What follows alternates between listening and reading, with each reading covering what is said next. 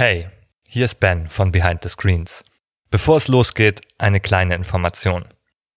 Wir sprechen in dieser Folge sehr bildlich über Panikattacken und über Ängste. Wenn das schwierige Themen für euch sind, überlegt euch, ob ihr die Folge jetzt wirklich anhören möchtet. Das war's auch schon vorab. Viel Spaß mit der neuen Folge.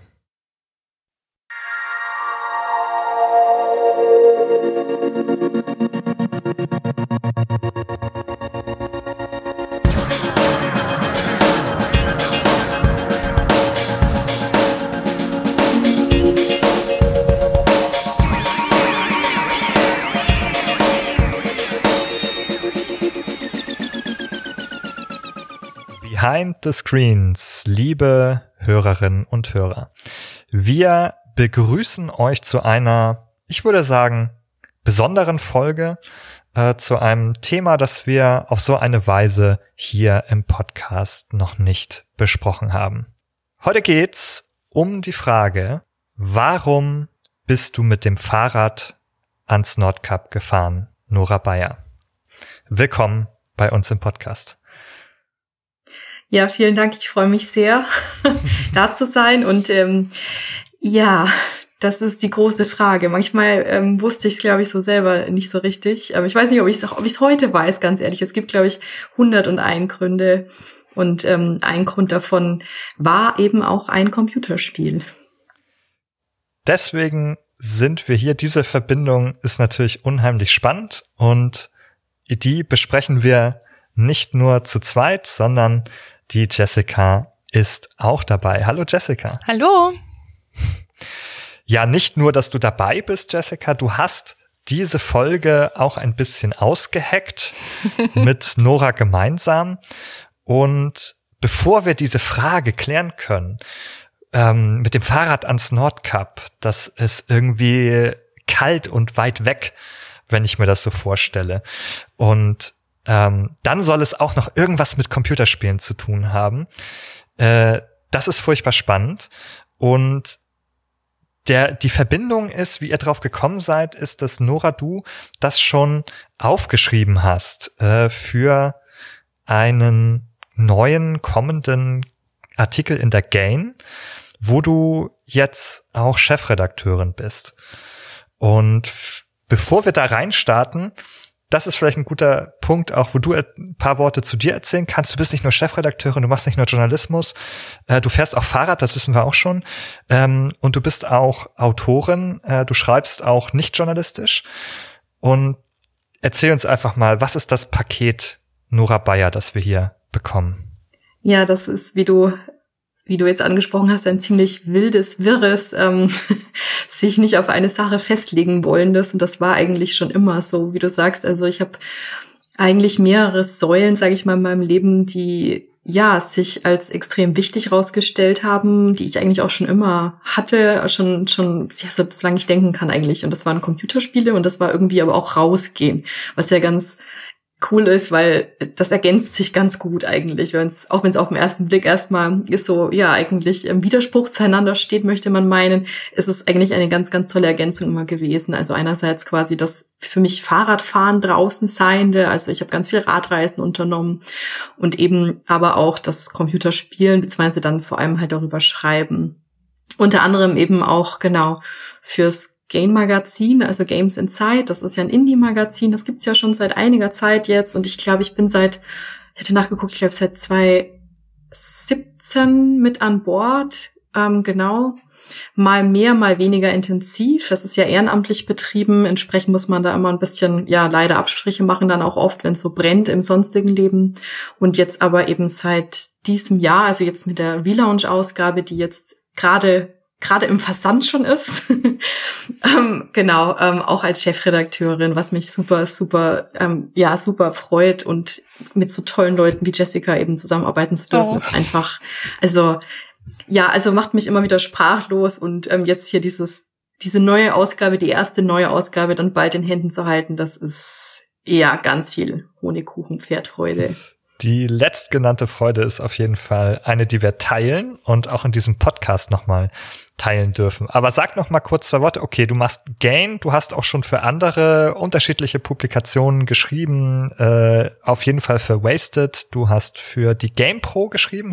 Ja, genau, genau. Also GameStar, Game Pro, das ist eigentlich so, wie ich angefangen habe, ein bisschen 2017. Also ich habe mich selbstständig gemacht, zwei 19 erst, genau. Ich war angestellt im öffentlichen ähm, Dienst davor im Kulturbereich und habe das dann aber alles eben über Bord geworfen und bin zum Nordkap gefahren.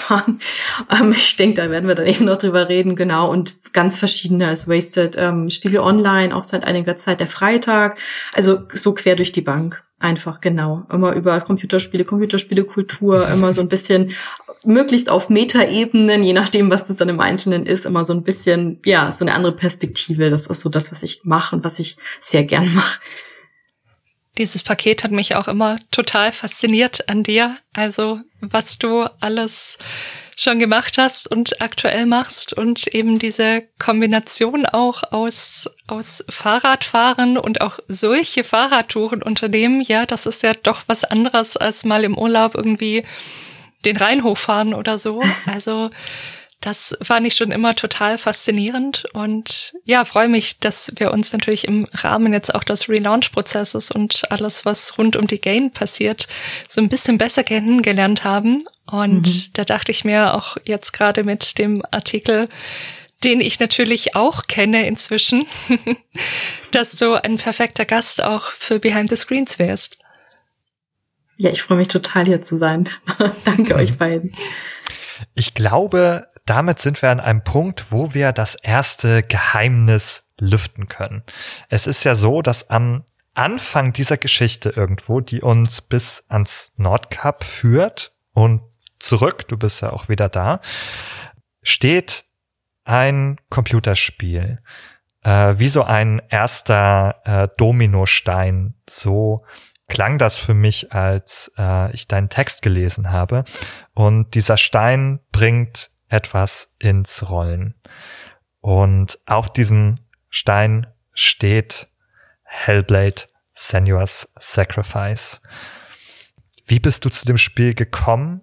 Oder machen wir es noch anders? Verlesen wir deinen ersten mhm. Absatz hier live äh, im Podcast und fast sozusagen so ein, ein, ein wie sagt man, Pre-Release-Teaser für den Artikel, äh, für den Artikel in der Game. Mhm.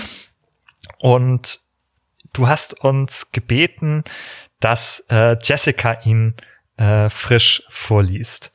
Ja. Dann würde ich da genau kurz an dich übergeben und die Bühne frei für diesen ersten Absatz. Es ist wie ein Riss, der vom Hals ins Herz fährt. Zuerst denke ich, eine falsche Bewegung, ein Stechen in der Brust. Dann hüpft mein Herz. Out of tune. Die Luft bleibt weg. Mir wird heiß, dann kalt. Hier unten steht die Feuchtigkeit als Nebel im Tunnel. Der Nordkap-Tunnel. Drittlängster Unterwassertunnel Europas. 6875 Meter lang. 200 Meter unter dem Meeresspiegel. 9% Gefälle und Steigung. Ich kann mein Fahrrad nicht mehr halten, bin abgestiegen, bepackt mit Zelt, Gepäck und Ausrüstung, kippe gegen die nasse Betonwand. Ich bin mir sicher, hier werde ich sterben. Die Wände öffnen sich ins Nichts. Ich habe mein Atmen nicht mehr unter Kontrolle. Dann kommt die Dunkelheit. Nora, wie wie ist es dazu gekommen, zu diesen Zeilen? Was haben Sie mit Hellblade? Ich habe das Spiel, als es rauskam, gar nicht direkt irgendwie auf dem Schirm gehabt. Ich habe schon davon gehört gehabt. Ich habe auch mitbekommen, dass es ähm, ja als sehr berührend bis verstörend ähm, aufgenommen worden ist und habe das aber irgendwie, ich weiß nicht, also es war einfach in dem in dem Moment gar nicht so gar nicht so Thema. Und ich habe so ein bisschen verspätet dann gespielt. Ich weiß gar nicht mehr warum. Einfach weil es wirklich so ein, so ein, so ein bisschen so ein Bucketlist-Teil war. Einfach sozusagen, ja, das muss man ja mal gespielt haben, weil es eben auch sehr gut bewertet worden ist. Und das hat mich ähm, umgehauen. Eigentlich in einem sehr negativen Sinne, in einem extrem negativen Sinne, muss ich sagen, als dass ich es wirklich nicht ertragen habe, das sehr lange zu spielen am Stück. Was mir bei Spielen selten oder also eigentlich noch nie so ging. Einerseits, weil ich dieses Kampfsystem, ich habe das als recht schwierig empfunden oder als ja, also als recht fordernd auf jeden Fall. Davon bin ich jetzt nicht so der Fan davon, ähm, aber also irgendwas hat sich, es hat sich unheimlich anstrengend angefühlt, so alles, die Optik, die Musik, die ähm, Figur, die ähm, diese Isolation der Figur auch und ähm, ich war irgendwann dann im Spiel drinnen und hatte dann tatsächlich, und das, das ist auch, was ich im Text dann beschreibe, hatte dann ähm, diese, diese, diese, dieses Lichtschattenerlebnis, mit dem er gespielt wird, also dass sich die, die, die, die Hauptfigur Senua ähm, da eben von Lichtquelle zu Lichtquelle quasi vorarbeiten muss, ein bisschen was, was ja auch so oft in Spielen wie Plague Tale ähm, aufgegriffen wird. Und immer mit diesem, ja, mit diesem Potenzial des Terrors, der ihr quasi im Nacken sitzt, dieser, dieser diese absolutistischen Angst quasi, die jederzeit sie überwältigen wird können oder sie auf jeden Fall irgendwann wird überwältigen können. Und das war tatsächlich also im Spiel, das ist ja so auf der Hälfte oder im letzten Drittel dann quasi so diese, dieses eine Level gegen dieses Höllenhund-Biest. Ähm, das, das, das fand ich, also da habe ich eine ganze Zeit lang wirklich komplett abgeschaltet und habe das nicht mehr angefasst, weil also weil das tatsächlich emotional, ich habe emotional das so korrespondiert. Also es, es, ich habe so eine Angst bekommen. Also mir ist es so Angst und Bange geworden wirklich, dass das eigentlich unerträglich war. Und ähm, das war jetzt nicht so, dass ich das fertig gespielt habe und dann dachte ich mir, ja, jetzt fahrst du zum Nordcup deswegen, aber irgendwie habe ich dieses Spiel gespielt und was mich, glaube ich, so fasziniert hat, war auch so diese, diese Einsamkeit der Person. Also sie ist ja es ist ja nie klar, es ist jetzt alles nur Einbildung, es ist jetzt alles nur Illusion. Gegen wen kämpft sie da eigentlich? Gegen ihre eigenen immer inneren Dämonen? Oder gibt es diese monströsen Wesen da tatsächlich? Und dieses absolute Zurückgeworfensein aus sich selber quasi, das war etwas, was in mir irgendwie danach so gearbeitet hat, Mm, und das hat korrespondiert in dem, in dem Moment meines Lebens einfach, weil ich da, also es waren, da waren es relativ viele Umbrüche. 2017 hab, ist meine sehr lange Beziehung in die Brüche gegangen.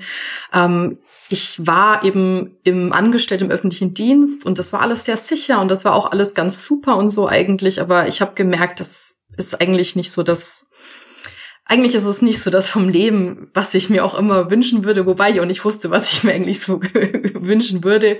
Es war nur so, okay, irgendwas brodelt. Und all diese, ich, ich, ich sag mal so, diese Umbrüche, diese Umbruchsmomente wahrscheinlich, als auch, und das setzt eben schon sehr viel früher an, ich eben schon sehr lange, ja, also so psychische Struggles hatte quasi, die dann so ein bisschen so kulminiert sind an so einem Punkt, wo es so ein eigentlich nur noch Richtung Abgrund ging irgendwas hat dann gesagt, ich brauche jetzt einen, ich brauche jetzt irgendwie wirklich einen Cut, ich muss jetzt irgendwas anderes machen. Und irgendwie war so diese Vorstellung, allein ins Eis zu fahren, irgendwas, was Sinn gemacht hat. Ich kann es gar nicht anders sagen. Also es hat mir unheimlich, unheimlich viel Angst gemacht. Ähm, aber irgendwie schien es auch das, also es schien alternativlos, ja, so muss ich sagen. Also die zwei verbindenden Elemente, ähm, die ich so raushöre, sind die Dunkelheit, die ist in mhm. deinem Text jetzt. Damit sind wir geendet in diesem ersten Absatz, die du auch in, in Hellblade irgendwie als besonders herausstechend mhm. wahrgenommen hast und die Angst, mhm. die damit irgendwie in Verbindung steht. Hm, ich würde vielleicht kurz einen Schritt zurückgehen und all diejenigen abholen, die das Spiel vielleicht noch nicht so gut kennen. Du hast es jetzt schon sehr lebendig in die Emotionen herein beschrieben, aber äh, für die, die es nicht kennen, was ist eigentlich Hellblade Senua's Sacrifice für ein Spiel? Es ist ein, naja, ich würde sagen, erstmal ein Jessica, was würdest du sagen, ein Action- Ähm, ja, letztendlich mit relativ klassischer Spielmechanik. Also ich habe Kämpfe, die ich absolvieren muss, also Nahkämpfe ähm, gegen Monstrositäten, letztendlich gegen Dämonen, wie auch immer, gegen ähm, Fabelwesen aus der nordischen Mythologie.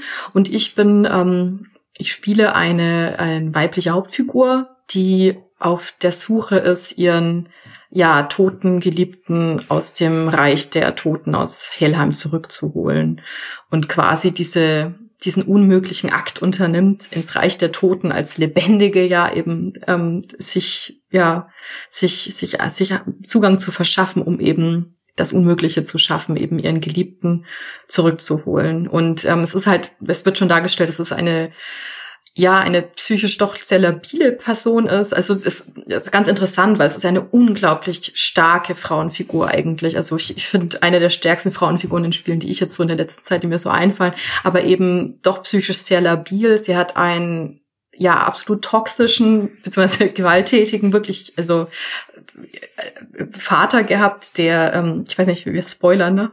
Müssen wir vielleicht eine Spoilerwarnung ja, rausschicken? kurze Spoilerwarnung. Genau. genau, das wäre vielleicht ganz gut, genau. Also es gibt da sehr toxische Familienverhältnisse und ähm, ganz viel Traumata auch in ihrer Vergangenheit. Und ähm, man begleitet sie eben auf dieser Reise, das, ja, das Unmögliche eben zu schaffen.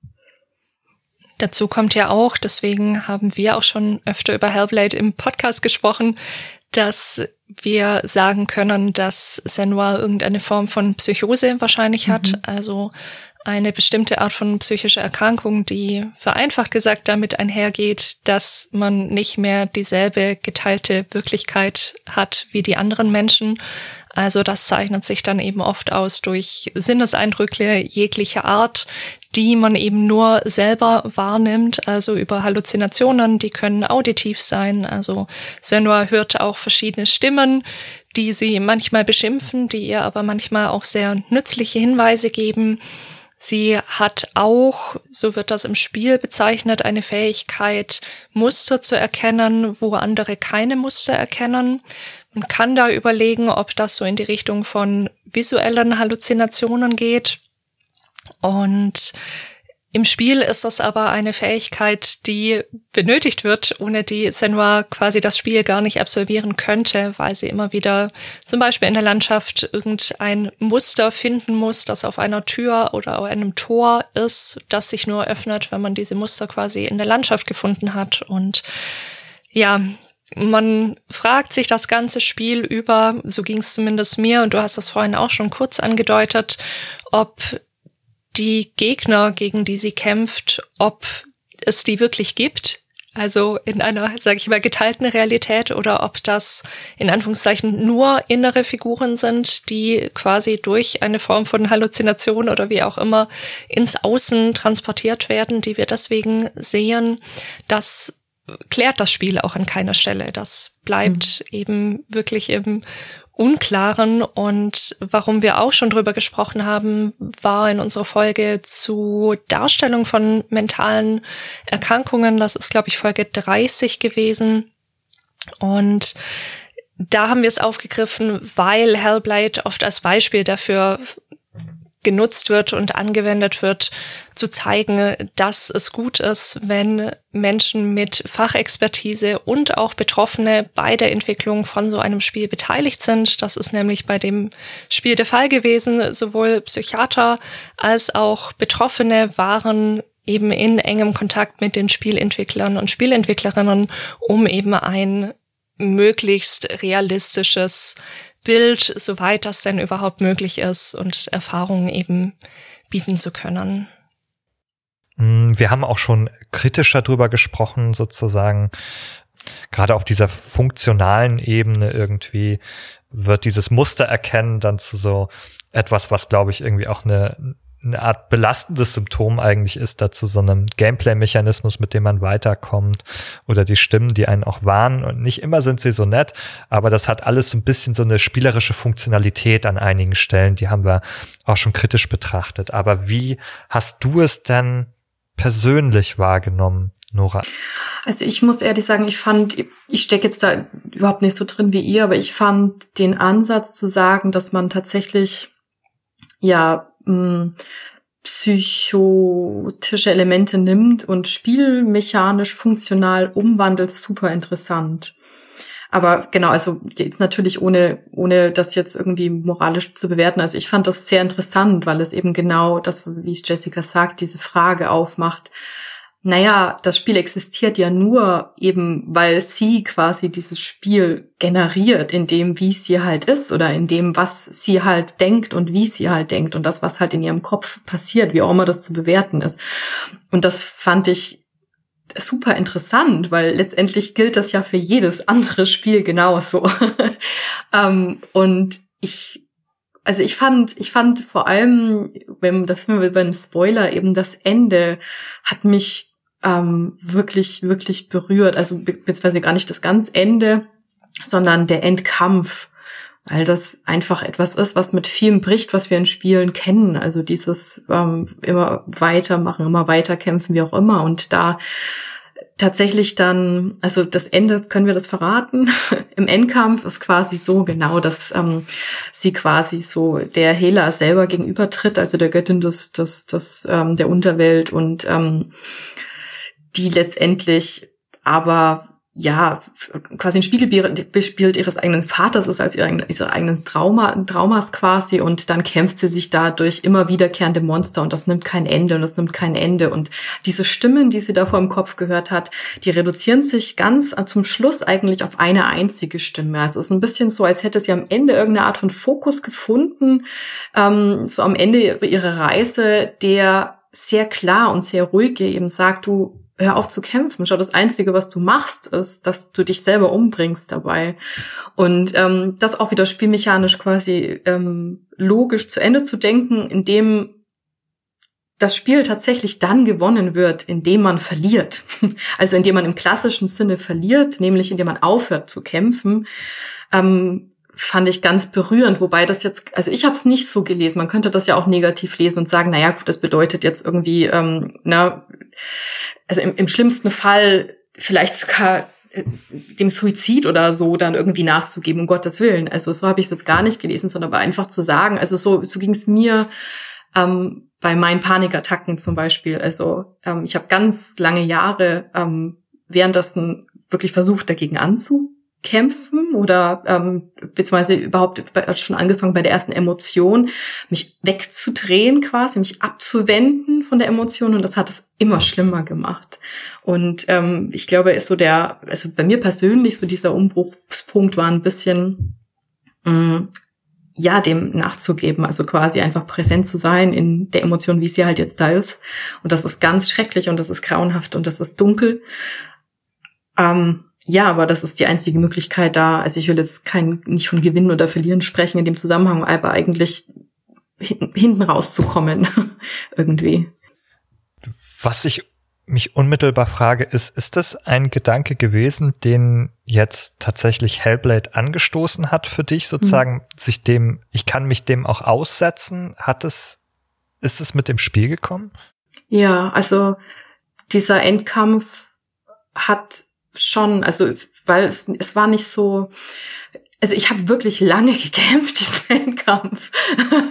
also ich glaube, ich habe wirklich, und ich, ich kann mich daran erinnern, dass ich wirklich, ich habe wirklich, ähm, ich habe wirklich geschwitzt dabei, was das weiß ich war wirklich, ähm, ich war wirklich unter Stress so und dachte, oh Gott, das gibt's doch nicht. Und ich will das Spiel ja jetzt auch ähm, ja, ich will das, ich will da hier triumphieren und ich will ja rausgehen, ich will dieses Spiel schaffen und absolviert haben und so weiter und so fort und ähm, das, dann kommen immer noch weiter Monster nach und es kommen immer noch weiter Monster nach und das war wirklich ein für mich erkennen müssen irgendwann erst, okay, hör doch auf diese Stimme, sie sagt ja irgendwas. Ah, okay, kann das sein, dass eben jetzt der, der, der Spielmechanismus natürlich in dem Moment ist, aufzuhören. Und das war so eine also das für mich war das eine ganz große Erkenntnis und eine großartige Erkenntnis. Erstmal wirklich auf dieser Ebene, okay, Spiele können auch so sein. Also ich kannte schon das ein oder andere Beispiel, was auch so ein bisschen in die Richtung geht, aber eben nicht so mit diesem, ja, auch insgesamt, ich sage ich mal, ästhetischen Bombast dann außenrum und so. Ähm, aber das hat schon, also auch da wieder, es ist jetzt nicht so, dass ich habe dieses Spiel gespielt und dann habe ich so diesen bewussten Gedanken gehabt, aha, okay, dann könnte ich jetzt da auch so an meine, weiß ich nicht, an meine nächste Panikattacke reingehen. Nein, sicherlich nicht. Aber das Spiel hat für mich schon persönlich tatsächlich Impulse gesetzt, die da schon waren mit Sicherheit vielleicht irgendwo. Aber das nochmal, dem Ganzen nochmal doch so ein, so, ein, so ein Boost in eine Richtung gegeben, ja, der mich dann letztendlich da in den Nordkap-Tunnel gebracht hat. Bevor wir diese Reise in den Tunnel bis ans Nordkap weiterverfolgen, vielleicht noch mal eine kleine Zwischenstation zum Thema Panikattacken. Das hast du jetzt uns gerade berichtet. Vielleicht fangen wir es andersrum an, nachdem wir schon so, so, so viel aus deiner Erlebenswelt gehört haben und gehen das nochmal sozusagen vielleicht von der Außenperspektive an. Jessica, was ist denn in der psychologischen Definition eigentlich eine Panikattacke? Hm. Ich merke gerade, es fühlt sich ganz komisch an nach diesen berührenden Erlebnis, die du mit uns teilst, gerade Nora, doch mal so den kalten Blick der Psychologie darauf zu werfen, auch wenn ich glaube, dass es absolut sinnvoll ist, das an der Stelle nochmal zu tun. Aber Mensch, ich merke gerade, das muss ich jetzt einfach in Worte fassen, dass das, dass das so ein Umbruch ist. Hm, ja, also die Psychologie hat natürlich das Ziel und den Wunsch, bestimmtes Erleben zu klassifizieren, dass wir als Behandler und Behandlerinnen eben auch drüber sprechen können, dass wir Erkrankungen definieren können, die wir da der Krankenkasse mitteilen können, die dann Behandlungen eben für bestimmte Erkrankungen übernimmt. Deswegen muss es solche trockenen und kalten Listen an Symptomen geben, die man erfüllen muss, um eine bestimmte Erkrankung zu haben.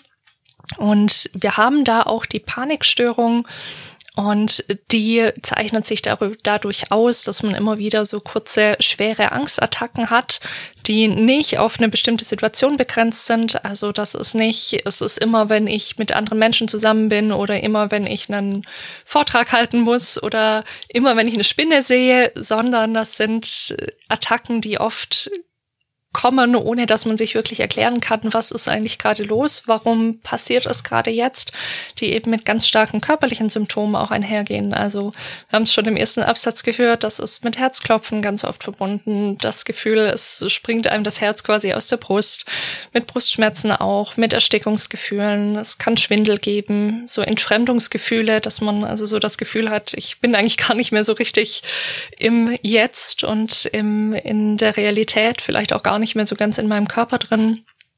Und es geht eben oft auch einher mit der Angst zu sterben, mit einer Angst vor Kontrollverlust. Und ja, also man hört schon, das sind alles sehr, sehr unschöne Erfahrungen, durch die man da durchgeht und die eben wirklich auch existenziell bedroht, bedroh, ja, bedrohlich sein können, wenn man eben wirklich das Gefühl hat zu sterben. Und selbst wenn man auf einer einen Ebene vielleicht weiß, nein, das ist jetzt nur eine Panikattacke, ich werde jetzt nicht sterben, die Angst ist einfach wirklich, wirklich ganz, ganz stark und ganz, ganz überwältigend. Hm. Also das, da, da, das finde ich ähm, ganz interessant, weil das ist genauso. also genauso hat habe ich es tatsächlich auch ähm, erlebt. Also ich habe jetzt muss man sagen, ähm, also nach dem Nordpub ging es mir tatsächlich noch mal noch mal ähm, sehr viel schlechter. Ähm, und ich hatte dann leider einen schweren Unfall und hatte danach und danach bin ich dann tatsächlich auch in psychotherapeutische Behandlung und das ist jetzt naja drei Jahre. Äh, ja, länger her, vier Jahre jetzt dann schon her. Ich habe jetzt keine Panikattacken mehr seit einiger Zeit, das ist ja schön. Aber ähm, es ist tatsächlich ganz extrem. Also ich habe es auch so erlebt, dass es an, angefangen hat. Also es, dass das Extreme ist, dass du eben nicht sagen kannst, naja, du kannst ja einfach nur die Situation XYZ vermeiden, weil du weißt, da passiert's dann. Das ist dann einfach so etwas, was dann sicherlich ähm, dann diese Panikattacke triggert, sondern es war, also zumindest war es in meiner Erfahrung so, ähm, es kommt ähm, komplett unvermittelt. Also in Situationen, in denen alles super okay scheint, ähm, keine Probleme eigentlich, wie auch immer im, weiß ich nicht, in der U-Bahn am Nachmittag ähm, oder auch nachts ähm, oder egal, es gibt kein, es gibt kein Zeitpunkt, zu dem es nicht kommen kann. Und das hat ähm, das hat eine unglaublich ähm, destruktive Wirkung auf einen, weil man natürlich eben dadurch auch gar keine Vermeidungsversuche eigentlich unternehmen kann, weil was soll ich vermeiden, wenn ich nicht weiß, was es, wann es kommt? Es kann einfach immer kommen. Also ich habe am Anfang war es so, dass ich auch damit überhaupt nicht wusste, was jetzt da ist und genauso wie Jessica meint, also ähm, bei mir war es immer so, dass mein Herz sich angefühlt hat, als würde mein Herz ähm, so aussetzen oder es wird einfach so unregelmäßig schlagen, so zwei, dreimal so, ho, dann kriege ich keine Luft mehr und dann ist eigentlich schon ähm, vorbei und ich bin am Anfang, also bestimmt so das erste zwei Jahre, es hat sich bei mir so 2010 angefangen, eben ähm, war ich auch immer im Krankenhaus. Also ich bin immer im Krankenhaus, Not, Notarzt angerufen oder was und immer wirklich dachte, ich habe halt jetzt ein Herzinfarkt. Ich habe halt jetzt irgendwas wirklich körperliches. Und kurioserweise hat ähm, mir nie jemand ans ähm, dann nahegelegt irgendwie dann das vielleicht auch mal also in all den Jahren ne nach acht Jahren oder was dann ähm, das mal entsprechend anders vielleicht untersuchen zu lassen. Ich wusste das dann irgendwann und irgendwann kennt man das dann halt, man schiebt das dann halt auch weg oftmals, ne, ja, es ist halt dann nur weil der Stress oder wie auch immer. Aber das ist ein, also ein, ein extrem Erlebnis, weil es ist, ja, man denkt, man stirbt.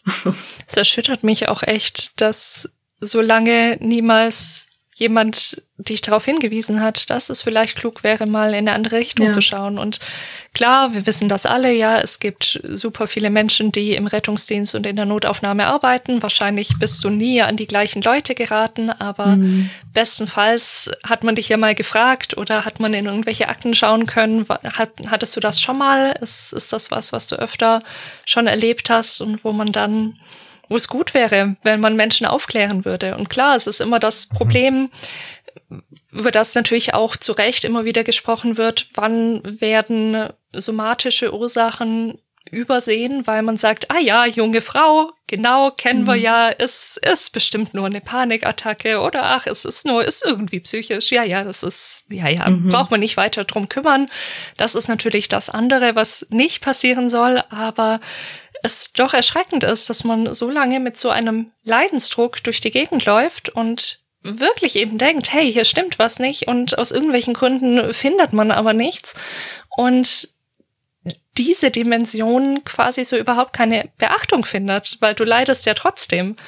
Und das mhm. ist ja immer dieses ja. Ausgeliefertsein. Also vielleicht auch schon wieder so eine Parallele zu Hellblade. Ich weiß nicht, mhm. wann das nächste große kommt. Ich kann das nicht abschätzen. Es kann sein, das kommt jetzt quasi aus dem Nichts. Und ich kann, ich kann mich nicht darauf vorbereiten. Du hast gesagt, ich kann es nicht vermeiden. Das ist was, was wir aus therapeutischer Perspektive natürlich einerseits gut finden, weil bei solchen Phobien, da hat man dann eben genau das. Die Menschen vermeiden mhm. dann die Situation in der Hoffnung, damit die Angst zu umgehen. Und schlimmstenfalls wird dann quasi das, was man vermeiden muss, immer größer. Also bei manchen ist das irgendwie eine Straße, weil da ein Unfall passiert ist und dann ist es irgendwann nicht nur die Straße, sondern das ganze Viertel und so weiter. Muss quasi immer mehr vermeiden. Aber in einem Fall wie deinem ist natürlich trotzdem das Unberechenbare natürlich das, was so Angst macht und man sich dann erstmal wirklich ausgeliefert fühlt. Hm. Mhm. Ich hänge auch noch dabei, dass es sozusagen so lange nicht, nicht richtig, also als das aufgefallen ist, was es war und dass es so lange gedauert hat, sozusagen irgendwie ja auch dann für dich, bis man das so richtig klar hatte oder auch einen mhm. Namen hatte oder bis man das mehr verstehen konnte. Und ja, das zeigt für mich dann doch, dass eben oft doch noch die psychische Dimension in der Medizin äh, zu kurz kommt und hier ja nie auf den Teller gekommen ist, sozusagen als, als Möglichkeit. Und selbst wenn es ist, wie du sagst, Jessica, selbst dieses andere, äh, wie du es beschrieben hast, ah, junge Frau ist was Psychisches, dann sagtest du eben, so wie das vielleicht wirklich der Fall wäre, dann, dann muss man ja nichts machen. Aber genau da müsste man halt auch mhm, natürlich was oder kann man kann man natürlich auch was machen, nur eben was anderes. also genau, ja, finde ich auch ein bisschen betrüblich, dass dass das so ist sozusagen.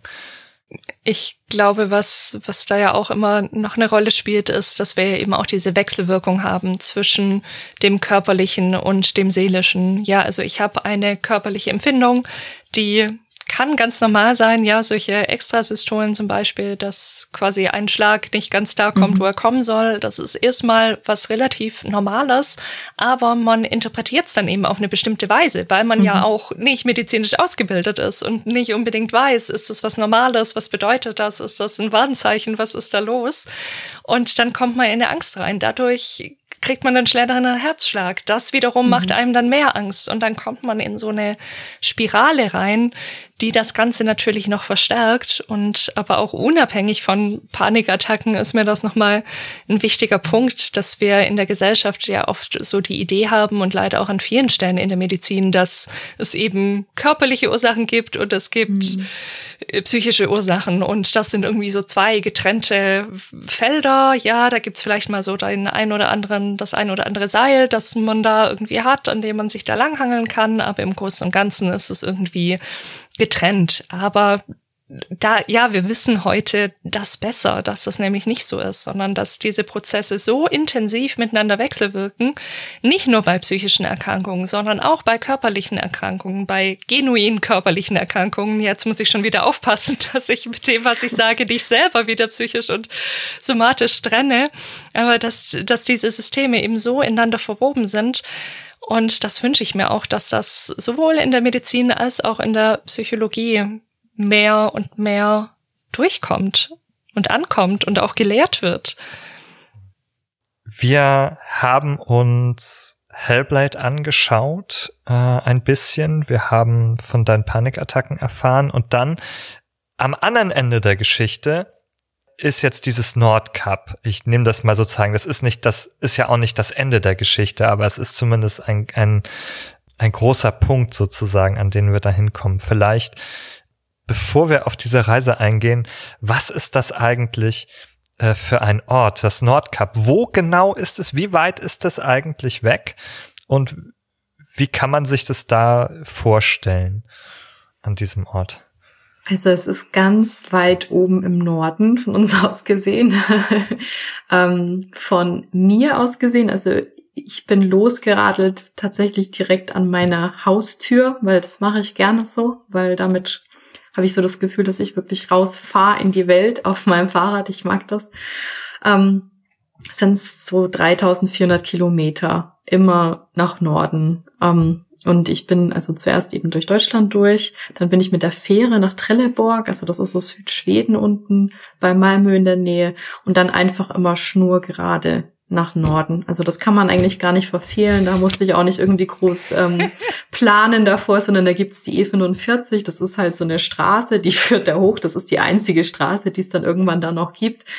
Und ähm, der folgt man dann halt einfach. Und genau, also man kommt dann auch noch, also je nachdem, welche Route man natürlich fährt. Ich hatte mich dazu entschieden, dass ich wirklich durch Schweden und nicht durch Norwegen durchfahre, einfach weil ich im Anfang Mai, also im ersten Mai losgefahren bin und ähm, genau, also in Norwegen geht's ja dann nochmal höhenmetermäßig viel, viel anders zu, ganz anders zu als in Schweden. Da ist es halt schon eher flach.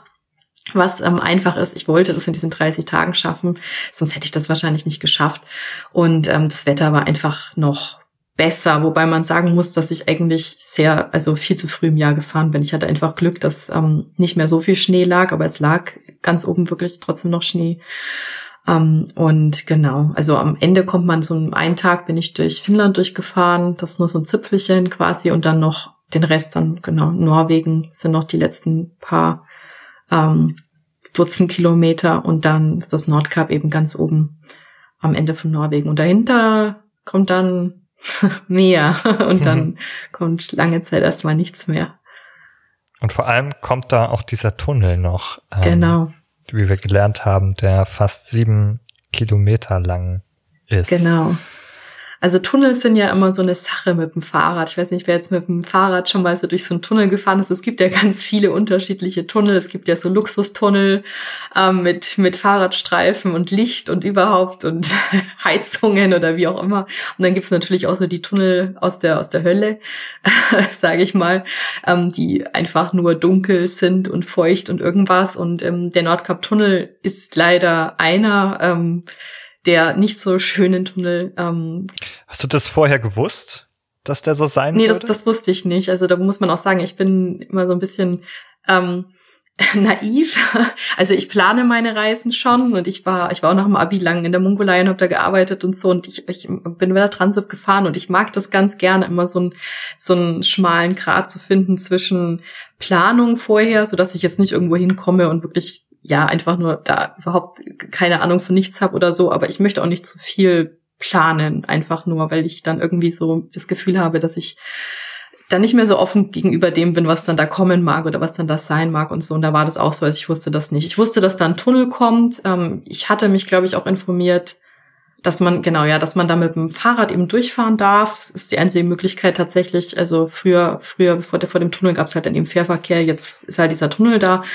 Ähm, aber ich habe mir jetzt da keine Bilder oder sowas angeguckt. Ähm, und ich habe auch, ehrlich gesagt, also die ganze Länge und ähm, auch das Gefälle und so weiter da auch unterstützt, beziehungsweise die, die Steigung. Also es ist wirklich so, der ist, wie gesagt, fast sieben Kilometer lang, ähm, wie ich schreibe im Text 200, 200 Meter ähm, unterm, unterm, unterm Wasser dann an, an der tiefsten Stelle. Und das geht eben mit einer Steigung von ach, jetzt müsste ich lügen, jetzt weiß ich mal, sieben, acht Prozent oder, neun Prozent, glaube ich, war es sogar ähm, wirklich nach unten. Und dann ist man unten eben in der Senke, wo sich wirklich die ganze Feuchtigkeit sammelt. Und dann geht's eben steil, also neun Prozent Steigung, wer Fahrrad fährt, weiß, das ist nicht schön, das macht keinen Spaß, ähm, zumal nicht, wenn du irgendwie 30 Kilo, Kilo Gepäck noch irgendwie an Zuladung hast und dann musst du da irgendwie hoch. Und ähm, da ist auch Autoverkehr, ähm, und die haben da auch kein, also da ist kein Fahrradstreifen oder so, da ist ein schmaler Streifen ähm, für Fußgänger und letztendlich muss man auf der Straße fahren, was, was man nicht macht, weil das, also absolut, also auch diese, diese, diese Autogeräusche, das ist ohrenbetäubend dann da drinnen. Und es ist stockdunkel und ähm, ich bin dann sehr schnell dazu übergegangen, dass ich halt eben, ja, wie ich es halt beschreibe, dann einfach absteigen musste letztendlich und dann auch nach oben schieben musste wieder und genau. Also der Nordkap-Tunnel ist eben kurz, eigentlich kurz vom Ziel und das ist eben so der Klassiker, kurz vom Ziel, die letzten paar Meter sind die, ja, die das Ganze dann, also das war äh, ja eigentlich der erste Moment auf diesen ganzen Tausenden von Kilometern, bei dem ich mir dann dachte, das schaffe ich jetzt doch nicht. ich kann mir das gar nicht vorstellen. Fahren da viele Autos durch? Ist das was, wollen da viele Leute hin? Wollen da viele ja. Leute wieder davon weg? Also ja, da fahren, da ist verdammt viel los. Also ich hatte das Glück, dass ich ähm, ich habe die, also ich hatte, ich wollte das in 30 Tagen schaffen und habe dann aber ein bisschen blöd gerechnet, bin am ersten Mal losgefahren und dachte dann zuerst am 31. Mai kam ich an. Dann dachte ich mir aber, naja, eigentlich, das sind ja eigentlich 31 Tage, so wenn man mal jetzt so richtig streng rechnet. Und deswegen habe ich dann relativ spontan entschieden, dass ich die letzten zwei Tagesetappen eine pack, was eine richtig blöde Idee war, weil diese letzte Etappe eigentlich die einzige ist, die nochmal irgendwie so 1000 Höhenmeter oder so hatte. Und das halt in Schnee und Eis und keine Ahnung was. Also das war keine gute Idee. War aber halt so. Und ich hatte dann das, das Glück, also ich war an dem letzten Tag, ich glaube, 14 Stunden auf dem Fahrrad gesessen also ich habe einmal angehalten quasi oder zweimal kurz ähm, was gegessen, aber ansonsten auf dem Fahrrad gesessen die Zeit und da ich war relativ spät am Abend am Nordkap-Tunnel. Also so, dass die Touristen, die mit dem Caravan, die mit dem Camper dahin fahren, dann quasi alle schon oben waren.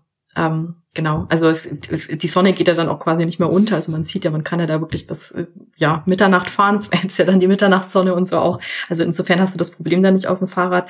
Das heißt, es war nicht mehr so viel Verkehr. Ähm, ja. Ich habe von äh, FahrradfahrerInnen auch gehört, man isst und trinkt unter Umständen auch auf der Fahrt. Mhm. Ja. Ähm, ist das bei, bei dieser, bei dieser Langstrecke, äh, hast du das da auch gemacht sozusagen? Ist das normal? Ja, also ich, also ich habe, ähm, ich weiß nicht, ob es ein Vorteil ist oder ich habe so ein Ding, dass wenn ich ähm, lange fahre, also solange ich auf dem Fahrrad sitze und das war bei dieser Nordkap-Reise, also das waren eben diese 3400 Kilometer und ich habe jeden Tag im Schnitt 110 Kilometer fahren müssen und habe keinen Pausentag eingeplant. Das hatte ich jetzt in der Form auch noch nicht. Also ich bin schon monatelang mal irgendwo durch die durch Europa und so gefahren mit Camping, ähm, aber halt immer mit Pausentagen und dann halt relativ locker und ohne jetzt irgendwie täglich so und so viel Kilometer machen zu müssen. Also ich wusste jetzt auch nicht, wie mein Körper drauf reagiert.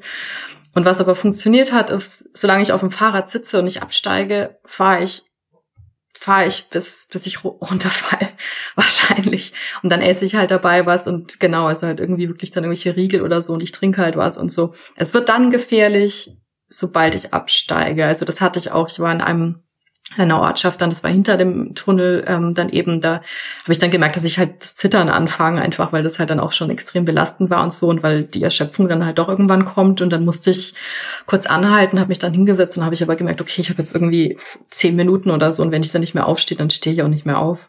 Ähm, also muss ich dann schnell wieder aufs Fahrrad und weiterfahren. Also ja, das ist schon so, aber ich glaube, das ist sehr individuell, ja, wie das für einen am besten oder wie es wie man funktional bleibt, sagen wir so. Ich äh, okay. spüre da gerade irgendwie auch so eine Parallele zu ja auch psychischen Erkrankungen, oder? Und vielleicht auch mhm. bisschen der, der Panikgeschichte, so dass immer weitermachen mhm. und quasi die Symptome, wo es geht, ignorieren, ja. der Angst den Rücken zudrehen, irgendwie drumherum schnell wieder aufs Fahrrad, bevor es quasi zu intensiv ja. wird. Und wow, was für ein Kampf ja auch. Also einerseits was für eine Stärke und Andererseits, wow, was für eine Belastung. Also das berührt mich schon sehr. Ja. Wir haben jetzt einige Stationen kennengelernt, den, den ersten Dominostein, Hellblade und dann diese vorerst letzte e-, Etappe beim äh, Nordcup und auch ein bisschen was von deiner Fahrt gehört und von Panikattacken, die der Sache auch erstmal vorausgegangen sind und dann ja auch äh, wiederkommen. Das be, äh, beschreibst du in deinem in deinem Text sozusagen. Möchtest du uns vielleicht dieses Erlebnis aus dem Tunnel dazu berichten? Der Tunnel hatte, wie Jessica meint, diesen Effekt, glaube ich, so wenn ich jetzt dran zurückdenke oder als ich den Text geschrieben habe, dass ähm, ich da gar nicht mehr, also ich war gezwungen gewissermaßen, also ich saß in der Dunkelheit und ich war gezwungen da zu bleiben, weil ähm, also ich habe eben dann wirklich unten im Tunnel ähm, da eine Panikattacke bekommen. Ähm, also das Runterrollen, das war soweit noch gar nicht so das Problem. Das war eigentlich alles okay und so. Und unten hing dann dieser, diese Feuchtigkeit eben drin. Man hat gar nichts mehr gesehen und es war dunkel und das hat getruft und alles. Und, ähm, und dann war da dieser Anstieg. Also da war da diese Steigung vor mir und ich wusste, okay, jetzt geht es irgendwie drei, dreieinhalb Kilometer oder so, neun Prozent eben da hoch und egal, ähm, wie körperlich ich mich jetzt angestrengt habe, irgendwie da möglichst schnell dann mein Fahrrad irgendwie fortzubewegen, irgendwie, ich, ich schaff's nicht so schnell, ich schaff's nicht schnell genug, dass ich jetzt ähm, quasi wieder oben ans Licht komme und dann diese Panikattacke jetzt nicht kommt, quasi. Also ich, ich saß dort, ich es kam einfach und ich konnte nicht anders und ich konnte auch nicht weg. Und ähm, ich, also ich saß ich weiß, ich, ich weiß nicht, wie lange ich da saß, also keine Ahnung, ich weiß nur, dass ich dann halt einfach da, also es, da war halt einfach nichts mehr und so. Und ähm, ich glaube, es war wirklich so der erste Moment, wo ich einfach, ja, wo ich nicht weg konnte, wo ich nicht quasi mich aufs Fahrrad setzen konnte. Und zum Nordkap fahren konnte, um mich halt irgendwie ähm, ja ähm, abzulenken, ähm, ganz banal gesagt quasi, sondern ähm, es war quasi so ja wie in so einem Käfig, aber im Käfig, in dem man sich selber anguckt. Und ähm, ich, ich weiß auch nicht mehr, wann ich dann, also ich glaube nicht, es war keine bewusste Entscheidung, dann irgendwie irgendwann wieder aufzustehen oder so. Es war einfach die Erfahrung, dass ähm, diese ganze Dunkelheit da ist und danach ist, aber da war's. Und das geht auch einfach. Also egal, was ich quasi mache, und das ist ganz unabhängig von dem, was ich mache, beziehungsweise ist es sogar vielleicht besser, wenn ich nichts mache, sondern wenn ich es einfach nur lasse und wenn ich einfach nur bin und das sein lasse quasi, dann zieht es vorbei letztendlich. So ganz blöd gesagt. Und ja, irgendwann bin ich wieder hoch. Also ich weiß noch, dass ich eben oben ankam und wirklich dann irgendwann so das Licht, das in dem Tunnel, so ganz blöd gesagt, aber so im wahrsten Sinne des Wortes gesehen habe. Und hinter dem, ähm, hinter dem Tunnel, als ich draußen war, ähm, kam direkt dieser Sturmwind, weil da die ganze Zeit Sturmwind ist und so weiter. Und das hat mich direkt so wieder so, oh Gott, in die Realität zurückgefegt irgendwie. Und da war eine Telefonzelle, so eine Notfall, so eine Notrufzelle einfach nur. Und ich musste da kurz raus aus allem, aus dem Wind und keine Ahnung, hab mein Vater einfach hin und bin dann in diese Telefonzelle und musste dann auch total, also dass ich nochmal drin habe, dann irgendwie ewig weinen müssen, weil ich auch total am Ende einfach körperlich auch war und so. Aber ähm, ja, ja, und, und, und letztendlich, also das habe ich auch nicht in dem Moment so gedacht, aber letztendlich war dieser, dieser, diese Angst gewissermaßen, die ich da unten hatte, oder dieses Gefühl, da in diesem Tunnel zu sein, ähm, so viel damit zu tun, mit dem Gefühl, das ich hatte, als ich eben Senua, ja, versucht habe, eben von diesem Lichtschein zu dem nächsten Lichtschein zu, zu führen quasi und dann diese Dunkelheit dazwischen irgendwie so zu vermeiden, um dann halt am Ende eben ganz am Ende festzustellen, na ja, vielleicht, ja, vielleicht ist es ja geschickter, die Dunkelheit einfach mal sein zu lassen und kommen zu lassen, so. Aber wie gesagt, das war in dem Moment nicht, nichts Bewusstes. Das, darüber kann ich jetzt vier Jahre später schreiben.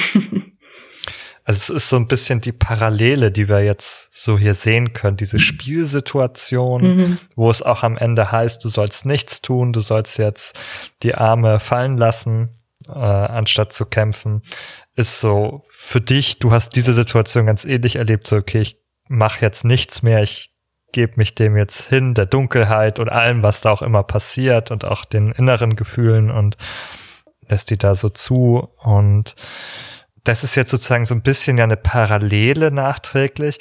Aber so wie ich es verstanden habe, hat sozusagen Hellblade in der ersten Instanz auch diese Fahrt mhm. angestoßen mhm. für dich. Ähm, wie ist wie ist da diese Verbindung für dich? Was ist, was ist zwischen diesen beiden Punkten passiert? Zwischen dem Spiel oder dem Spielende und dem Fahrtantritt?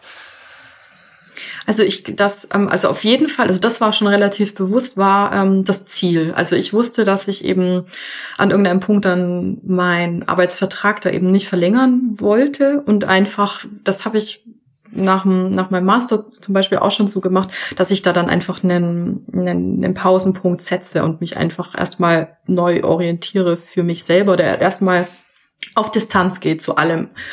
Und das meistens mit einer Fahrradreise, weil das halt das ist, was für mich funktioniert persönlich.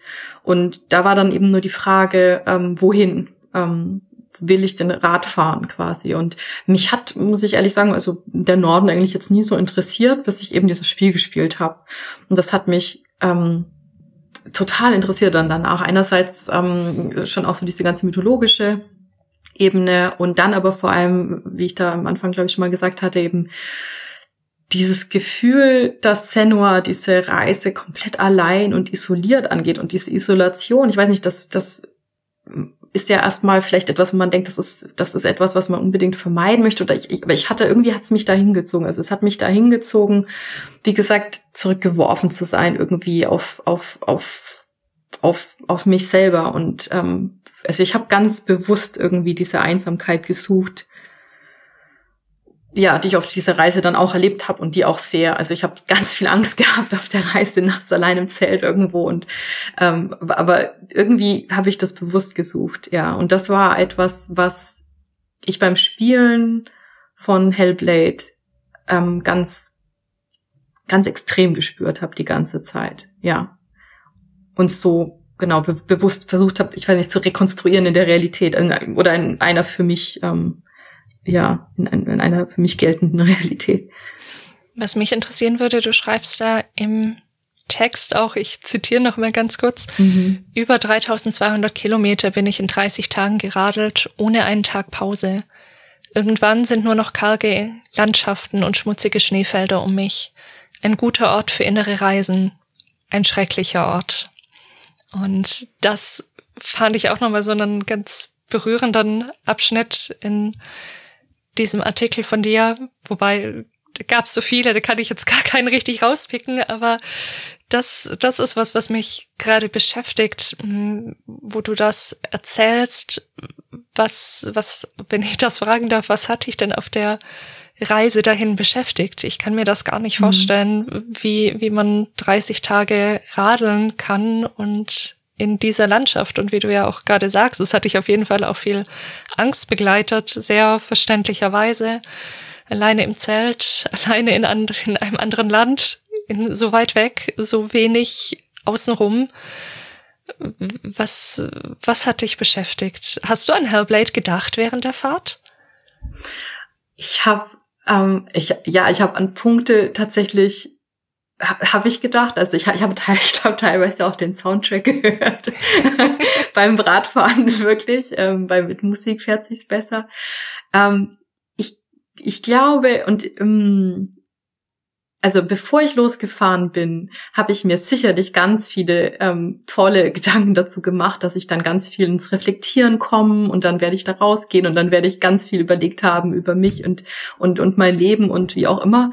Ähm, das Ganze wurde aber ein bisschen dadurch ähm, ja konterkariert, dass es so körperlich runtergebrochen war am Ende, was aber genau auch genau richtig war, glaube ich, in dem Moment, weil ähm, das war so roh, also es war so, es war so roh am Ende einfach nur und das hatte diese brutale Routine eben, dieses frühe Aufstehen, irgendwas essen, das Zelt zusammen, das Zelt ausfahren, dann losfahren, dann einfach in eine Richtung fahren, in eine Richtung fahren, in eine Richtung fahren, irgendwas essen zwischendrin, dann wieder irgendwo einen Platz suchen, wo kann ich das Zelt hinstellen, Zelt aufbauen, gucken, was essen, schlafen gehen und das Tag für Tag und man merkt auch, dass man, oder ich habe gemerkt, dass ich eben von Tag Tag eigentlich auch erschöpfter. Also ich bin so erschöpft, man läuft dann rein. Man, es ist die ganze Zeit, dass man die ganze Zeit eigentlich unter so einem Level ist von eigentlich ist man zu erschöpft, um weiterzumachen irgendwie, aber es geht weiter und man, also ich habe ich habe nicht so viel ich, ich habe keine wirklich schlauen Gedanken gedacht oder ich habe keine wirklich reflektierten Gedanken gedacht, glaube ich, in diesen 30 Tagen, sondern ich habe halt ähm, ja, ich habe ich, ich habe gemacht, also ich bin wirklich einfach nur gewesen, so ganz grundroh und weiß ich nicht, existenziell runtergebrochen darauf, dass meine, meine, meine Beine wehgetan haben und alles hat wehgetan und das hat wehgetan und dieses und jenes und damit irgendwie jeden Tag klarzukommen. Und dann eben dann diese Momente schon auch, in denen dann halt Angst da war, aber ich, ähm, also ich, ich im Nachhinein kann ich es jetzt als gute Erfahrung. Ich weiß nicht, ob ich in dem Moment sagen, gesagt hätte, dass es jetzt eine gute Erfahrung ist. Das weiß ich nicht. Also ähm, es, war sehr, ja, sehr roh. Ich weiß nicht, wie es sonst. Mhm. Es war sehr roh. Ja. Also äh, körperlich als auch irgendwie psychisch, ja. Ich finde, das passt doch auch wieder irgendwie alles so gut zusammen für mich. Also diese Erfahrung auf dem Rad des einfach nur Seins. Ja, wir sind nicht in ähm, Erwachsenenzustand, in dem wir in irgendwelchen geistigen Sphären schweben und große Identitätsthemen, gesellschaftliche Themen, keine Ahnung was, irgendwie verhandeln, sondern es geht wirklich um so eine ganz, ganz frühe, ganz, ganz existenzielle Erfahrung dessen einfach nur zu sein und zu leben und zu überleben vielleicht. Und das passt, finde ich, wieder so gut zu den Panikattacken und zu dem, was mhm. du auch im Tunnel erlebt hast, dass ich bin in der Situation, ich habe diese existenzielle Angst, dass ich gleich nicht mehr bin. Und ich mache aber die Erfahrung, ich bleibe, ich bin immer ja. noch da, ich bin immer noch am Leben, egal wie groß die Angst ist, egal wie schlimm die Symptome werden, egal ob es dunkel ist, egal ob alles über mir zusammenbricht, ich überlebe das, ich bin und ich darf sein und ich werde weiter sein. Ja. Ja. Ich hatte noch mal einen anderen Gedanken aus deinen Formulierungen heraus, weil du auch sagtest, so, es hat mir auch Angst gemacht und ich wusste auch, als ich losgefahren bin, dass mir das eine oder andere da auch Angst machen würde, alleine zu sein. Ja, auch noch in dieser rohen Situation, wie du es beschreibst.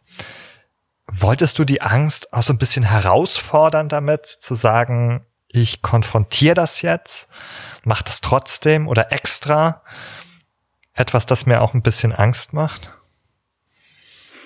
Vielleicht wollte ich ihr, vielleicht wollte ich ihr näher sein. Also es ist ja nicht so, als wäre sie ansonsten nicht da gewesen, sondern das ist ja, wie Jessica auch meinte, das ist ja immer da. Und wenn man ach, wenn man so lange und so viele Jahre, das ist ja dann zu dem Zeitpunkt wirklich, also so viele Jahre gewesen, ähm, und in so, also in, in allen Situationen, egal ob man in Anführungszeichen glücklich ist oder unglücklich oder egal wie, ähm, ob was läuft oder ob was gut läuft, was schlecht läuft oder so.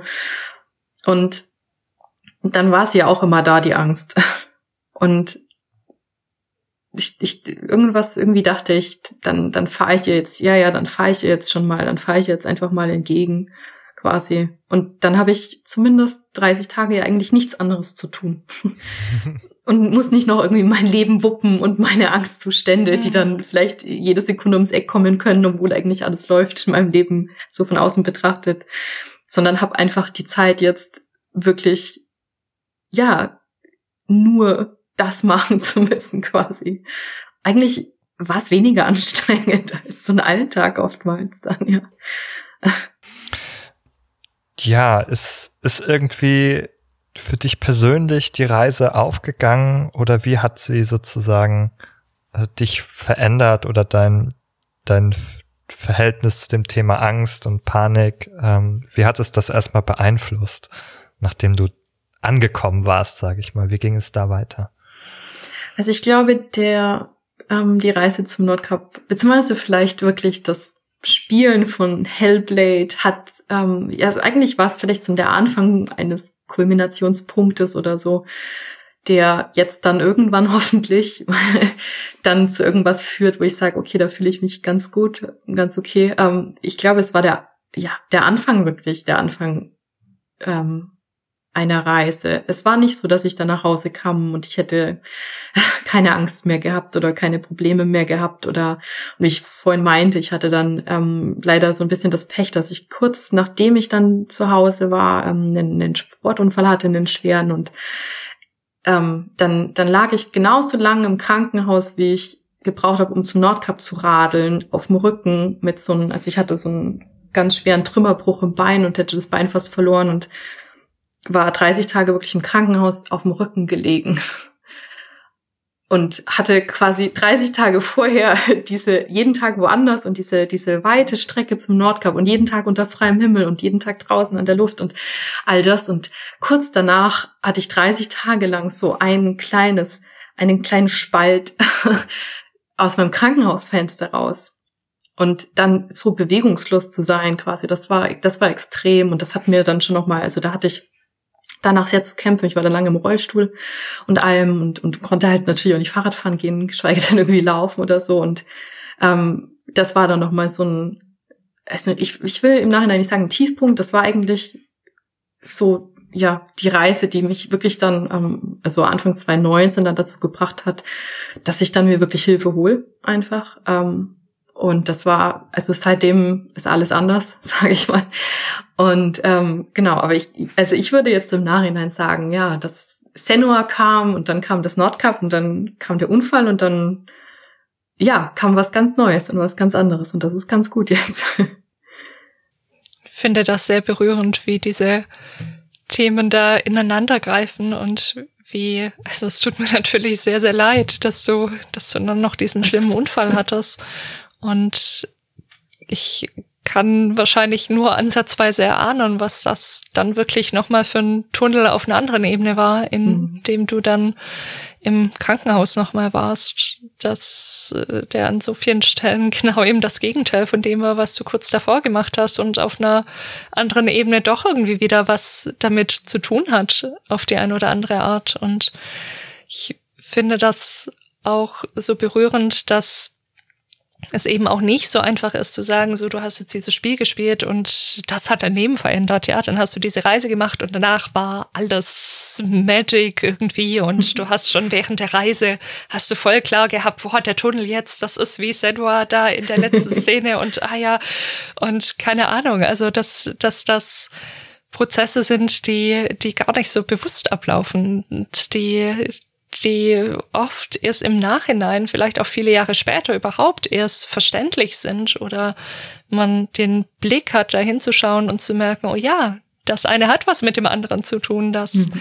das ist noch, diese Verbindung ist viel tiefer, als ich auf den ersten Blick vielleicht dachte. Und du hast ja auch ganz am Anfang gesagt, dass Herblade dich also so, so eine Resonanz in dir ausgelöst hat, dass es wirklich schwer war, teilweise auch dieses Spiel zu spielen. Und das finde ich dann, also ich finde, das finde ich auch besonders. Du hättest das Spiel ja auch weglegen können, ja? Hättest ja auch mhm. sagen können, nee, das ist mir jetzt too much, sorry, also ja. das, da quäle ich mich jetzt nicht durch, da mache ich nicht immer weiter, immer wieder, mhm. wenn auch nur in kleinen Etappen, sondern ich leg's zur Seite. Aber dass du, dass du diese Erfahrung gemacht hast, weil du wahrscheinlich intuitiv geahnt hast, das würden wir Jungiane jetzt zumindest sagen, dass, dass es das in diesem Spiel ein Thema ist, das was mit mhm. dir zu tun hat und dass du in dem Moment vielleicht noch gar nicht in der Tiefe erfasst hast, weil es eben so vielschichtig ist und weil es gar nicht geht und weil es mit, mit Erlebnissen jetzt noch verknüpft ist, die da ja noch gar nicht stattgefunden hatten. Und ja, ich drehe mich so langsam im Kreis. Es ist, es ist für mich alles so, so schön, dass es so, so ein Kreis irgendwie auch wird, ja, dass es irgendwie rund wird und dass das alles doch wieder irgendwie ineinander reingreift. Das ist jetzt fast schon so ein bisschen mythologisch, ja, es berührt mich einfach ja. sehr. Ich find's auch beruhigend, dass es nicht so einfach war zu sagen, ah, jetzt mache ich hier mhm. eine Reise, die ja auch schon eine Reise ist. Ne? Das Nordkap ist nicht das Ende äh, dieser Reise gewesen, sondern der Anfang, wie du sagst, sozusagen. Und ja, ich glaube, das ist auch die, die wahre Komplexität sozusagen mhm. von, von solchen, von solchen Themen, dass sie, äh, wie soll man das sagen? Also wirklich bewegend mythische Züge annehmen können, wie diese Nordkap-Reise, aber dass es nur ein Teil ist und dass sozusagen dann noch viel, viel mehr dahinter steht. Auch ich würde jetzt mal unterstellen, auch eben an, an Arbeit und Reflexion mhm. und ja, und, und auch Zeit, Zeit äh, sozusagen sich damit auseinanderzusetzen. Mich mhm. würde noch mal interessieren, in dieser Zeit danach, das ist jetzt ja schon, wie du sagtest, wieder ja, viele Jahre her, es sind, es sind, es ist mehr passiert. Hast du in dieser Zeit Hellblade noch mal gespielt? Hm. Ich habe es tatsächlich noch einmal gespielt und zwar, weil ich es wirklich vor dem Artikel, also als als ich diese Idee hatte, wir haben im Game Magazin jetzt eben eine neue Rubrik, also die Rubrik Meilensteine, wo wir genau solche Geschichten auch beleuchten wollen. Und da hatte ich die Idee, Mensch, das das das wäre doch was so. Und dann dachte ich mir, ich muss ich muss das jetzt noch mal spielen in Gänze, eben weil ich auch ja, eben, weil es mich so interessiert hat, was, was passiert jetzt eigentlich? Und ähm, ja, es ist ganz spannend. Also die Angst, also diese, dieses Angstgefühl, was ich beim, beim, bei diesem ersten Mal spielen hatte oder diesem Spiel eben vor den, vor diesen paar Jahren, ist in der Form nicht mehr da. Also, ähm, ich finde das Spiel immer noch, ich fand es immer noch sehr, ähm, ja, sehr, sehr bedrückend an vielen Stellen auf eine Art und Weise, wo ich gesagt habe, okay, da muss ich jetzt schon Luft holen aber es hat nicht mehr so resoniert mit mir. Nein. Mhm.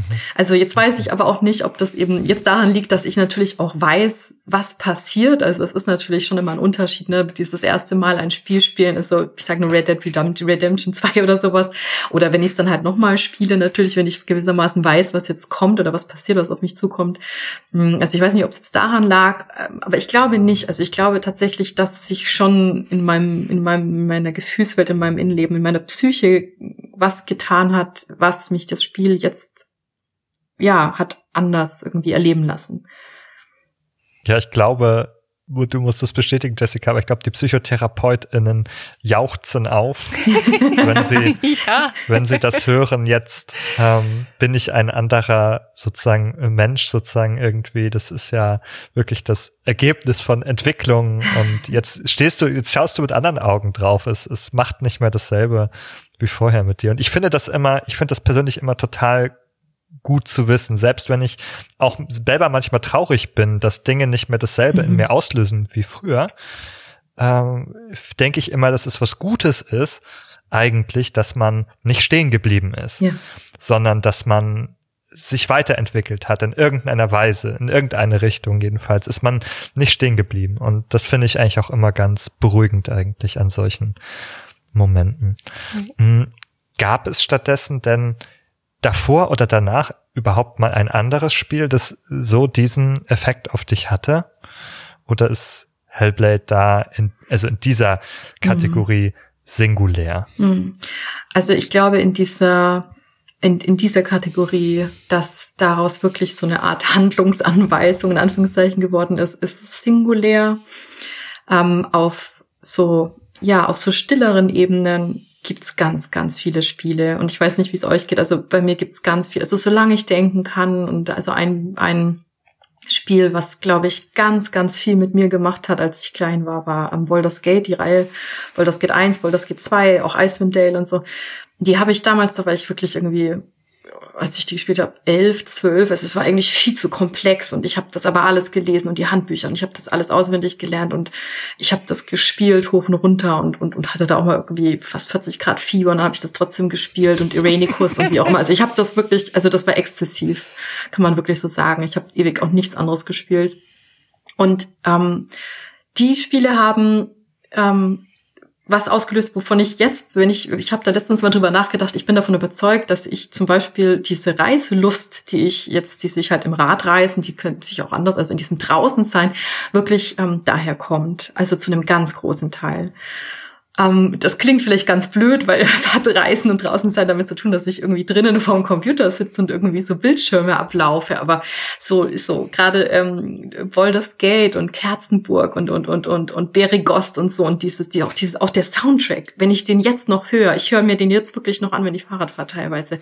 Ja, also das ist irgendwie ein bisschen peinlich wahrscheinlich auch zuzugeben, aber das das funktioniert immer noch für mich. Also ich habe da ich habe da Abenteuerkonzepte im Kopf und ich habe da Lust rauszugehen und durch die Weltgeschichte zu radeln und ähm, irgendwie ja halt was zu entdecken da draußen in der Realität und das und das hat ganz Kino ihn damit zu tun gehabt, dass ich glaube ich diese Spiele gespielt habe für mich und ja.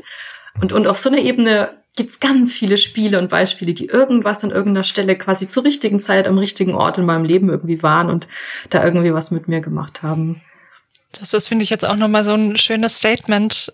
Also, ich glaube, wir, die wir spielen, teilen alle in irgendeiner Form solche Erfahrungen, dass wir in diesen Spielen Welten erlebt haben und Dinge gemacht haben, die was mit uns gemacht haben, die uns geprägt haben, die uns Erfahrungen beschert haben, die uns prägen und vielleicht das ein oder andere tatsächlich in unserem Leben auch verändert haben, wo wir an Stellen vielleicht anders abgebrochen wären, wenn wir ein Spiel nicht gespielt hätten, ohne dass uns das vielleicht auf so einer ganz ne, benennbaren Ebene bewusst wäre. Und das finde ich so schön, weil es nochmal so klar macht und so deutlich macht, dass Spiele eben viel, viel mehr sind.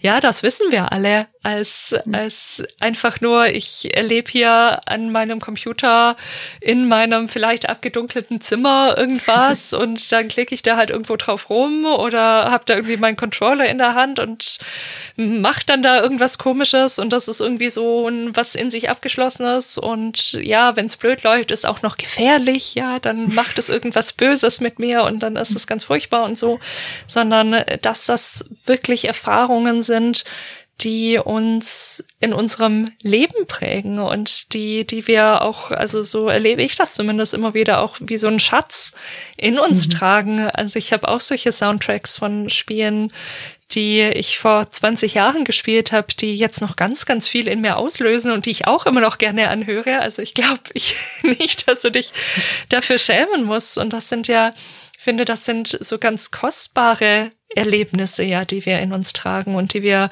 wenn wir so einen Soundtrack hören oder vielleicht mal wieder einen Screenshot sehen oder was mhm. auch immer, die dann plötzlich doch wieder lebendig werden und man merkt, ja, wenn ich mich heute dran setze, ist es nicht mehr dasselbe. Natürlich, ich bin auch nicht mehr dieselbe, aber zumindest ein Stück von diesem Gefühl, das ist immer noch in mhm. mir und das ist immer noch lebendig und das, das kann ich auch wieder vorholen.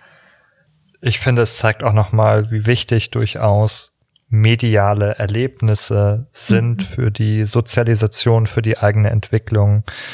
Wir haben in anderen Folgen darüber gesprochen. Ihr habt gerade erst über ähm, die Adoleszenz gesprochen, Jessica, aber mhm. ich habe auch äh, vor kurzem äh, mit Markus Gennert über ähm, die Entwicklung von Identität und die Rolle von, von Games dabei gesprochen. Und ich erzählt es auch irgendwie Eltern immer sehr gerne, die, die, die auch manchmal natürlich berechtigte Angst vor, vor, vor Medien haben. Kann das meinem Kind irgendwie schaden? Mhm.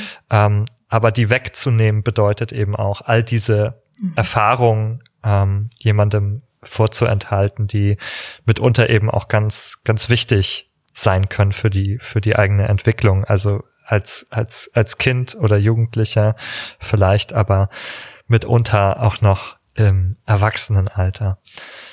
Und was mhm. auch so ein bisschen anklickt, finde ich, ist, dass es auch einen richtigen Zeitpunkt vielleicht für ein Spiel gibt. Also mhm. ich weiß, dass unser treue Hörer Lenny auch mal einen Artikel bei Videospielgeschichten darüber geschrieben hat.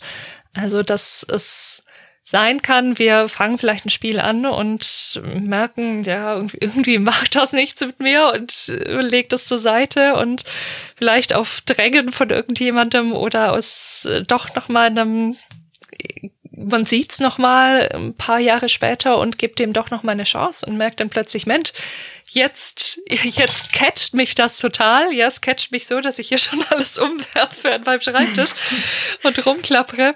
Mm, jetzt, jetzt holt's mich ab und ich weiß gar nicht, warum es mich damals nicht abgeholt hat. Und ich glaube, das sind genau solche Prozesse, wo vielleicht was in uns reif geworden ist in einer gewissen Form. Und wenn das Spiel dann zum richtigen Zeitpunkt kommt, dann glaube ich, kann uns das also bin ich wirklich zutiefst davon überzeugt, auch aus einer psychotherapeutischen Perspektive kann uns das bewusst oder unbewusst auch helfen, uns mit inneren Themen auseinanderzusetzen, mhm. ja, ohne dass ich mich hinsetze und sage, oh, okay, also ich merke, ich habe jetzt dieses innere Thema und jetzt schaue ich mal, welches Spiel könnte denn dazu passen, dass ich dieses innere Thema jetzt hier im Spiel quasi irgendwie verhandeln kann. Ja, so läuft's natürlich nicht, ist ganz klar, ist uns allen klar, aber dass, dass unbewusst solche Prozesse doch stattfinden und ich sage immer gerne, dass ich glaube, dass die Spiele, die wir spielen, was mit der inneren Landschaft zu tun haben, mit unserer eigenen. Und dass Spiele, die so eine krasse Resonanz in uns auslösen, dass das immer irgendwas mit uns zu tun hat. Egal, ob wir das jetzt für uns klar kriegen oder nicht. Und das Ziel muss ja auch gar nicht sein, dass ich das jetzt irgendwie seziere und ganz genau rausfinde unbedingt, was ist es. Manchmal gelingt das im Rückblick oder vielleicht auch schon währenddessen. Oder eben wie bei dir mit, mit einigen Jahren Abstand, wo du sagen kannst, oh ja, ich habe es quasi währenddessen schon erahnt, aber so, so im vollen Umfang verstehe ich es erst im Rückblick. Und ja, da gibt's, gibt's, glaube ich, ganz, ganz verschiedene Prozesse, wie das stattfinden kann. Ja, und vor allem durchaus Potenzial daraus, etwas mitzunehmen. Ja. Und das wäre glaube ich, meine letzte Frage an dich, äh, Nora. Gibt es noch etwas, was du den Menschen da draußen mitgeben würdest, sozusagen aus, aus deiner Geschichte, die du uns heute erzählt hast? Ich glaube, ich muss äh, den euren Hörern nicht sagen, spielt Computerspiele. es lohnt sich.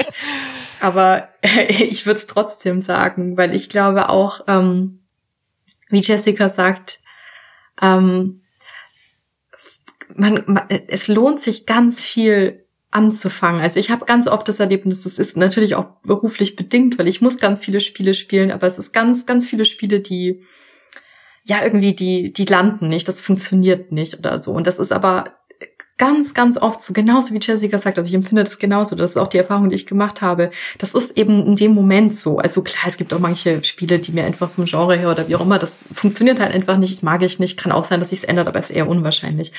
Aber ganz viele Spiele, das habe ich tatsächlich so erlebt, die habe ich mal angefangen, nee, nicht weiter und so, weil den Kopf nicht dafür oder einfach die Emotion nicht gepasst hat, irgendwas oder so. Und dann versuche ich es nochmal. Dann habe ich da ganz, ganz überraschende ähm, Erlebnisse dann plötzlich dabei. Also ich glaube, ja, das ist vielleicht zu so banal, aber einfach ganz, ganz viel ausprobieren, ganz viel ähm, ähm, und und ja auch neu neu in die Hand nehmen, ähm, einfach mal wieder nach einer Zeit und ja einfach weitermachen, einfach spielen, weiter spielen.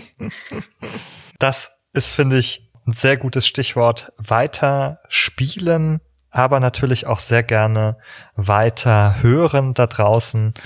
Wenn euch diese Folge gut gefallen hat, dann könnten euch vielleicht auch andere Folgen von Behind the Screens sehr gut gefallen. Ihr findet sie auf Spotify, bei Apple äh, Podcasts oder einfach überall sonst, wo es Podcasts gibt und wo ihr einen RSS-Feed äh, einspeichern wollt. Und wenn es euch sogar so gut gefällt, dass ihr sagt, Mensch, kann man da nicht was tun? Dann ja, man kann etwas tun. Man kann uns über äh, Steady unterstützen. Dort kann man einen äh, äh, kleinen äh, Obolus hinterlassen, um Behind the Screens zu unterstützen. Und wenn ihr auf der anderen Seite mehr von Nora lesen möchtet, dann könnt ihr das als allererstes natürlich in der Gain tun? Denn wir haben schon gehört, offensichtlich ist sie gerade in, in Druck oder im Versand äh, im Begriff zu erscheinen und in die Briefkästen da draußen geworfen zu werden.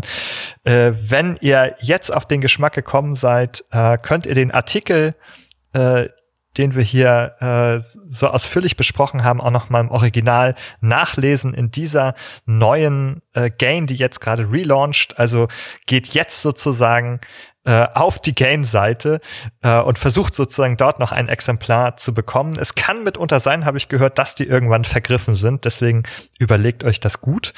Und für die Nora, die noch hier in diesem Augenblick bei uns sitzt, sage ich vielen, vielen Dank dass du heute da warst und dass du uns deine Geschichte erzählt hast. Vielen, vielen Dank an euch.